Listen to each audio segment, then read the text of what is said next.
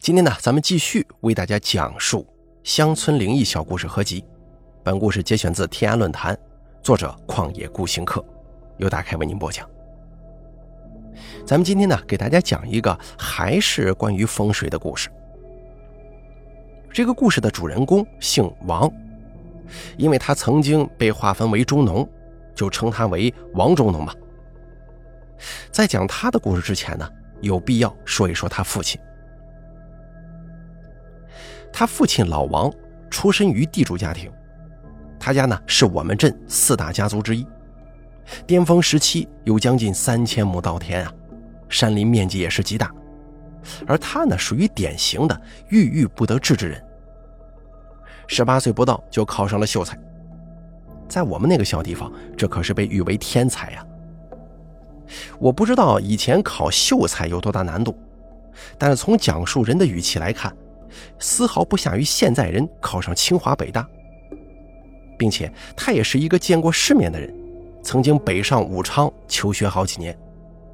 可是他的父亲是一个古板的地主，强迫他回家娶妻生子，因为他们家已经是三代单传了。可能是由于理想的幻灭吧，于是他用极端的方式折磨自己。成亲之后，他把平时读的书还有笔墨纸砚一把火烧了，发誓再也不读书了，似乎把写字也给戒了。过年的对联自己都不会动手。你要知道，人家考上秀才了，这个字能差到哪里去呢？可能小地方确实没有人能跟他交流，因此呢，他就变得很沉默，极少出门。遇到熟人，顶多也就是点头示意一下，绝对不会停下来聊天。在家里，也不跟家人同桌吃饭，都是下人另烧一份送到他的房间。逢年过节也是如此。而这个人唯一的爱好就是收集药方子，其中草药居多，很多都是口口相传，没有文字记载的。所以能跟他说上话的，都是一些土郎中或者是有草药秘方的人。对于这件事情，他似乎达到了痴迷的境界。有一次，他听说有个人知道治蜈蚣咬伤立刻见效的药。要知道，被蜈蚣咬伤没什么大危险，但是很疼，忍忍也就过去了。药方子其实也属于鸡肋。可是呢，他知道这个药方子之后，居然用三亩稻田去换呢。可以说，他是一个草药偏方的集大成者。但是他又从来不给人看病。有人求他，他就会告诉那个人：“你到某某某那儿，他会治。”他开辟了一大块地用来种药，叫人用很长的竹枝围的是严严实实的，平常绝对不准别人进去。据说有一回，他老婆看里面的花开得很好看，就叫丫鬟去摘了一把，他居然大发雷霆。他这个人呢，涵养比较高，所谓雷霆，也就是瞪了瞪眼不说话。比方说，有人病了，某个郎中就说：“你到老王那里，哎，去要一点某某药。”他又会毫不吝啬的一挥手：“你认得出来就去扯，反正我是不给你拿。”他日常的工作，要么在药园里伺候草药，要么就扛着锄头到山上去挖药，挖来之后移植到园子里。他也不喜欢经营什么，从来不买田地，自家的地让谁种。收多少租，他一概不管，都是一个管事先生说了算。遇到年成不好，有人交不了租，也只是年前派个人到那个人家中对个账，从来不通牒什么时候必须交。我们那儿算是自给自足的地方，欠收的时候很少，而且以前的人思想淳朴，最怕欠账了。因为这样，他在别人眼中就成了一个怪人。后来年纪大了，性格才变得随和了一些。我想他估计是寂寞的太久了，或者是认命了才这样。因为他后来对风水产生了兴趣。在我看来啊，咱们中国人不论高低贵贱，灵魂深处似乎都有一种大兴土木的情节。因为这个原因啊，很多地方的植被破坏的是非常严重的，所以有“蜀山兀，阿房出”的诗句。老王那个时期，我们那儿靠近县城的周边地区，建房子用的木材就已经开始稀缺了。于是没钱的人家就只能去偷。以前我们那儿到县城的交通还算方便，所以进山偷木材的人比较多。村中那些没事干的年轻人，往往会组织起来扛上土铳进行护林。有一天晚上，一群偷木材的人大概是迷了路。居然摸到离村庄不远的地方砍起树来了。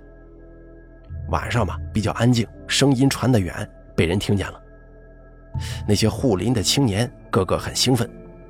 要是离村子远，这打起仗来说不定会吃亏呀。现在靠村子那么近，绝对不怕打不过。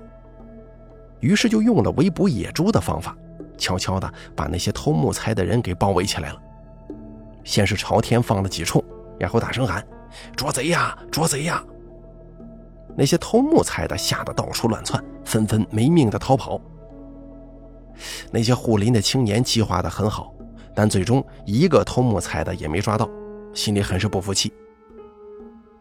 忽然，听到林中有窸窸窣窣的声响，追上去一看，是两个人，一个十六七岁，一个十四五岁的样子，年龄很小，应该是吓得找不到路了。于是护林的人用土铳逼着两个人把刀扔了，冲上去拳打脚踢，直打到两个人在地上爬不起来，这才停手了。然后扯了两根捆柴的葛藤，死死给他捆上，像是抬野猪一样给抬下山了。因为这个山是老王家的，于是他们就把两个人抬到老王的院子里一扔，大声叫道：“老王，捉到两个贼，偷你家的木材呢！”老王一家上上下下都纷纷起床了。老王老婆一看这情形，连声说：“哎呀，造孽呀！你们把人打成什么样了？”赶忙叫人把这两个人松了绑，叫大家到大厅里去，然后吩咐丫鬟去做饭。老王是后起来的，一看这情形直摇头：“你们这些后生啊，真是不懂事儿！这两个小孩子毛都没长齐，怎么把人家打成这样啊？”护林里的有些个后生听了之后，大声嚷嚷了：“怎么，从小就偷东西还打不得呀？今天偷你家的，要是偷我家的，我得把他打死。”老王只是笑笑说道：“哟，你这么厉害，等一下不喝半坛酒是不准回去的。”那两个小孩这会儿已经吓得半死了，浑身发抖，站都站不起来，只能躺在地上。老王于是叫常年掌灯。到药园中扯了草药，榨出汁水，对两个小孩说：“快喝了。”那两个小孩子以为是要毒死他们，吓得哇哇大哭啊。老王叫他老婆过来说：“你快让他们喝了，这两个小孩子都伤到内脏了，吃了以后治都治不好。”说完，回头对护林的后生说：“你们想吃什么，自己到灶前去说吧，我这精神没你们好，要睡觉了。”然后头也不回就走了。老王的老婆这才告诉两个小孩，这是贼骨药。什么叫贼骨药呢？按我们那里的说法，就是不管伤得多重，只要刚受伤，喝下去能保住内脏，不会落下病根因为最初是做贼的人防身用的秘方，因为做贼就一定会失手嘛，失手就肯定要被打，吃了这个药能保命。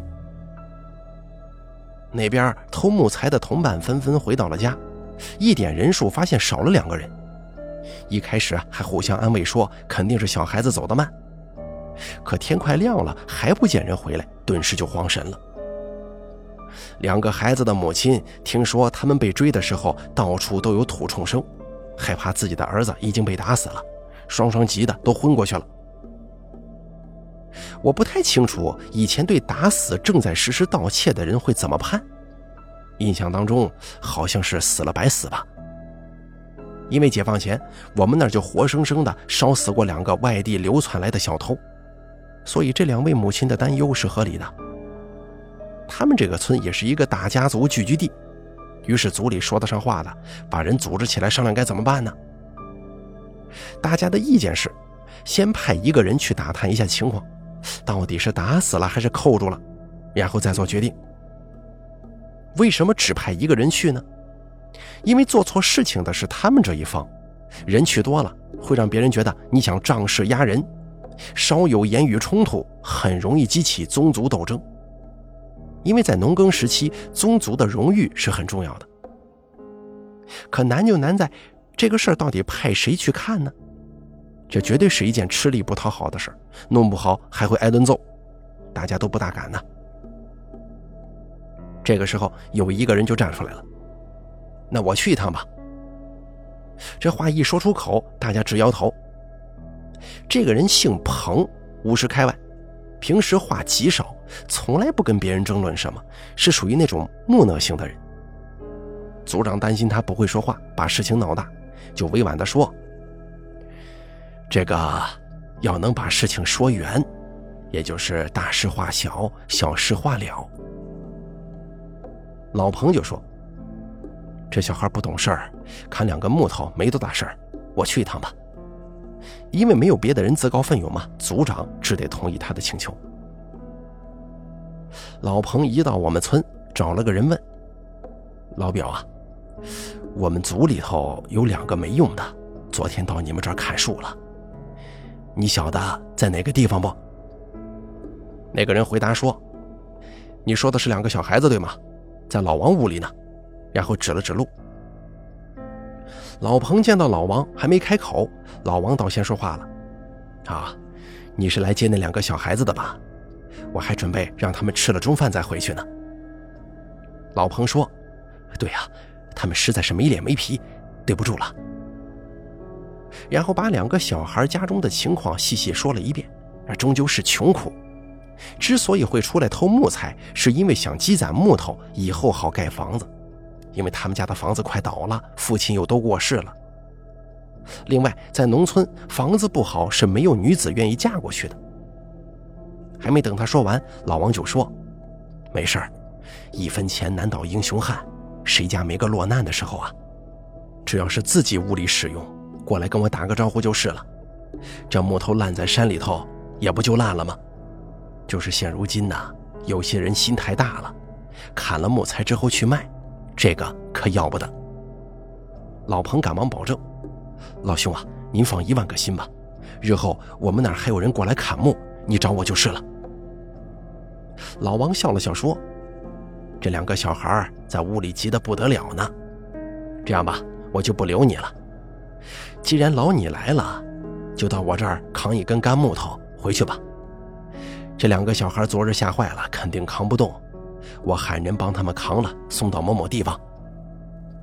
老彭一听，哎呦，这这怎么好意思呢？老王一挥手，嗨，几根木头值不了什么钱，就是你回去啊，跟他们家长说说，这么小的孩子得珍惜一下。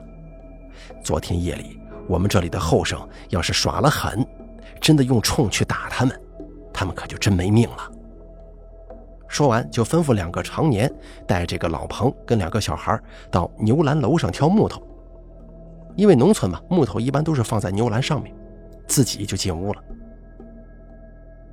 老王这个人有个特点，说话但凡挥了手，就是送客的意思，不会再说了。选好木头，老彭吩咐两个侄儿领着常年先走，说自己还要吃桶烟。老彭独自在老王的房子周围转了转，然后掏出烟丝，对屋里喊道：“老兄啊，出来吃桶烟吧。”老王有点纳闷，但还是叫丫鬟搬椅子出来晒太阳。两个人就默默地扒拉着烟。过了许久之后，老彭发话了：“老兄啊，我看你这屋刚做不久吧？”老王说：“也有十几年了。”哦，你屋里在这住了蛮多代了吧？啊，从曾祖父开始就住这儿了。我看你家里啊，钱是有很多，但是这屋啊却不敢多做，只能依你的老宅地盘，就是那个地基和方位这么做。老王一听大吃一惊，因为这是他们家族的秘密。老王家族祖上有交代呀。不管后人有多么发达，这房子的格局是万万不能变的。这件事只有老王知道，对他老婆都没说。但他嘴上还是轻描淡写的问老彭：“请问，这有什么说法呢？我有钱了，不能加盖吗？”老彭说：“怎么个说法？嘿，老兄啊，我这个人从来不多说话，都是别人说我听着。刚才听我两个侄子说，不是你，他们可能命都没了。今天啊，我就要多说两句，你可不要见怪。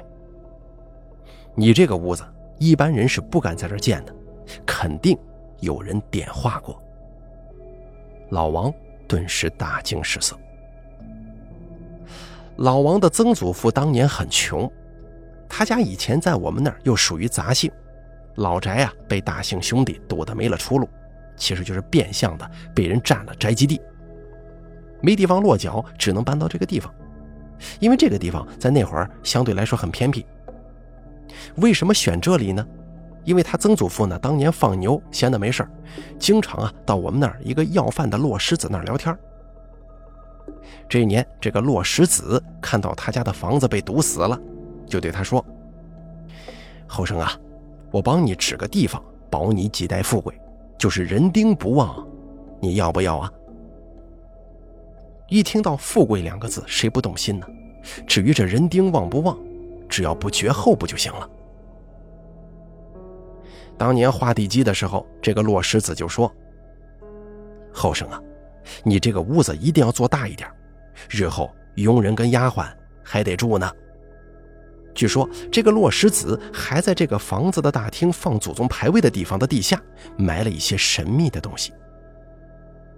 果不其然，等房子做起来，他家就顺风顺水，养母猪一窝生十几个，连母牛都双生过呀。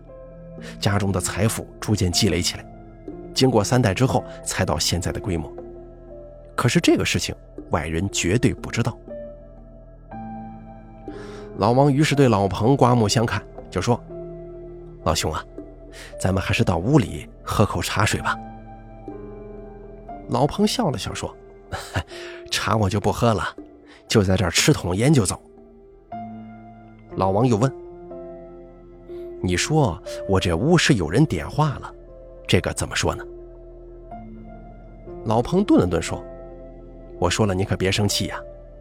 你这个屋要做的非常准，稍微偏移一下，别说有你这份家产了，一代人就会注绝，也就是死光。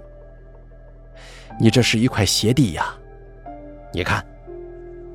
说着，老彭指着房子以及周围的地方，还有远处的山峰，说道：“你这个是灯盏地呀，就外形很像灯盏。”这房子要是没做准，再大的家产都得烧光啊！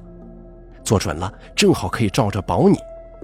你的厅里肯定埋了东西，不然的话肯定镇不住。老王问道：“那当年家人说这个地方只能保几代，你看是这样的吗？”老彭笑而不语。老王又说：“你就直说吧，不要紧的。”老彭犹豫了一会儿，说道：“老兄啊，你这屋已经住不得了，再住下去，香火要断呢。”老王说：“那看来要搬，你看这附近还有好一点的地方吗？”老彭说：“搬呐，别人搬可以改一下运道，你屋里不行，搬也没用。”什么？搬也没用？你这又是怎么个说法？你这屋啊，生起来靠的是一股邪气。当年帮你家看风水的，他有大本领啊。这地方的邪气出来，靠的就是一个眼。那位师傅把这眼堵在你屋下头，他们出不来，只能保佑你家昌盛。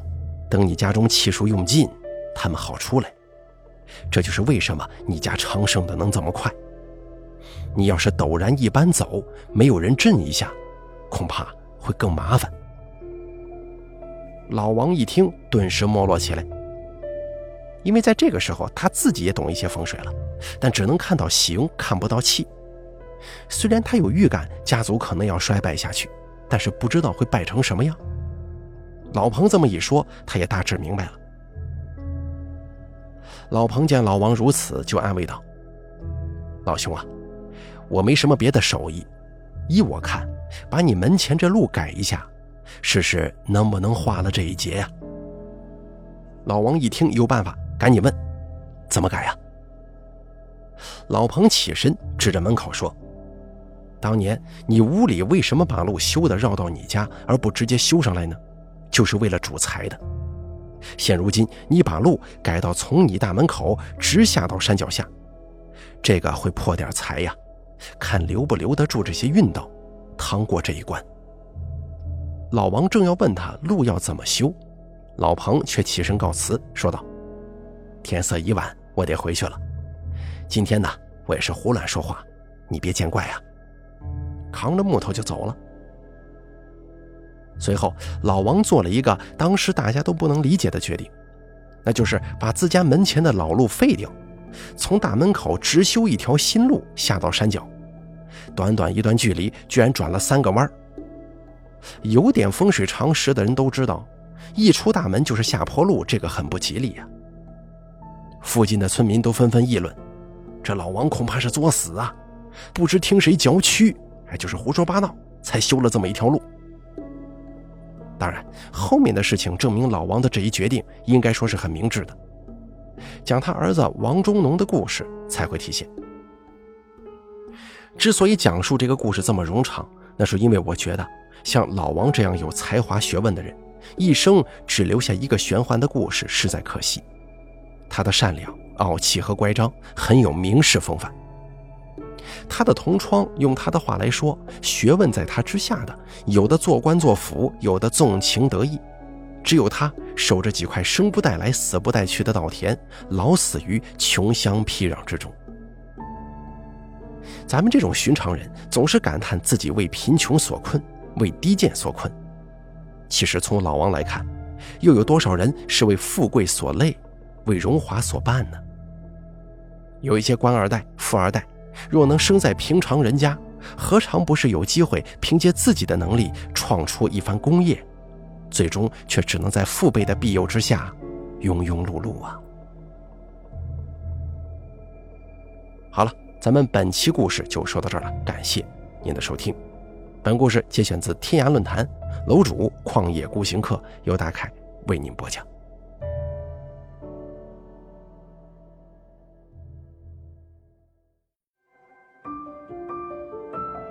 本期故事演播完毕。想要了解大凯更多的精彩内容，敬请关注微信公众账号“大凯说”。感谢您的收听。